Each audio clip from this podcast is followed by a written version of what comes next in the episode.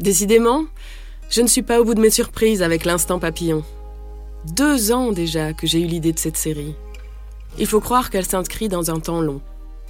Moi, j'avais prévu de boucler la première saison fin décembre. Mais voilà, j'ai dû m'arrêter. Je l'ai senti, comme un signal très clair que je suis heureuse d'avoir écouté, même si je dois dépasser un sentiment d'échec et que cela me coûte cher en impatience et en frustration.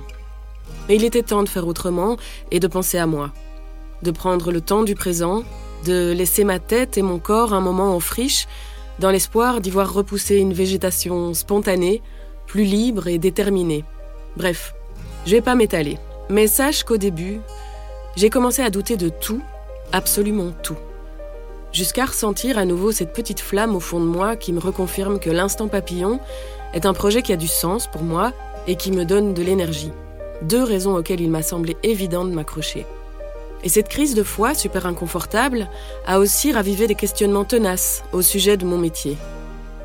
Est-ce que je suis journaliste? Est-ce que j'ai encore envie d'être journaliste indépendante dans un système média chahuté, maltraitant et tant décrié?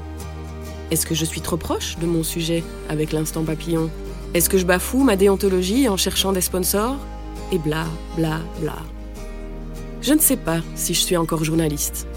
Et aujourd'hui, je crois que je m'en fous complètement. Appelle-moi comme tu veux. Pour ma part, je suis juste quelqu'un qui prend la parole. Alors, je me suis dit que j'avais envie de te partager où j'en suis, comment j'imagine le futur de ce beau projet, et que je verrai bien si ça t'intéresse de continuer avec moi. C'est important pour plusieurs raisons. D'abord parce que ça ne me va pas de te laisser dans le vent, sans savoir si je retrouverai l'énergie de réaliser les deux prochains épisodes que j'avais imaginés pour la saison 1. Ensuite, parce que tu me manques j'ai besoin de ce lien, de sentir l'échange, les réactions, le partage d'expériences. J'ai besoin de ton support pour continuer et pour ne pas parler dans le vide.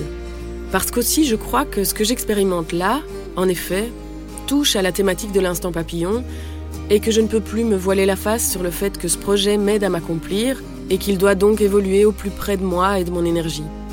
Et puis enfin parce que j'ai besoin de rêver l'avenir et que te partager mon rêve, c'est déjà le rendre un peu plus réel.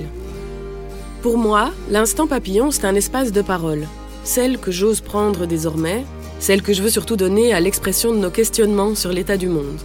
L'instant papillon, c'est aussi un espace d'information qui essaye de comprendre l'expérience du changement des personnes en mouvement vers un monde plus souhaitable. C'est un podcast qui explore la façon dont nous vivons les effondrements, qu'on soit seul ou ensemble. Dans cette logique, la série se veut intimiste, par la nature même de l'écoute podcast déjà, et puis par la proximité du ton donné par les rencontres et les témoignages. Les deux prochains épisodes que je tiens à faire coûte que coûte, se reconnecter à la nature et se reconnecter à la spiritualité. Mais j'ai des idées et de l'envie pour une suite. Il y a tellement de sujets à développer. Notre rapport au travail, à l'argent, à la mort, à la créativité, à la famille, à l'éducation. Et chaque fois, au départ d'expériences alternatives. À côté de cela, j'ai envie d'ancrer le projet dans une dimension collective et dynamique. Je veux organiser régulièrement les conférences du papillon, sorte de prolongation des épisodes, avec leurs intervenants ou avec de nouveaux invités. Le but, c'est d'avoir des moments où l'on pourra être ensemble, se voir en vrai, pour partager, se relier et évoluer collectivement. Moi, je rêve de cette suite, riche de nos échanges le plus possible. Je rêve de continuer à travailler avec Jen, Eva, Cédric et de pouvoir payer notre travail. Je rêve de vivre ma voix. Voilà, tu sais tout. Il n'y a plus qu'à. Enfin, il n'y a plus qu'à, il n'y a plus qu'à. Il n'y a plus qu'à baisser la pression surtout. Merci pour ton écoute. À bientôt.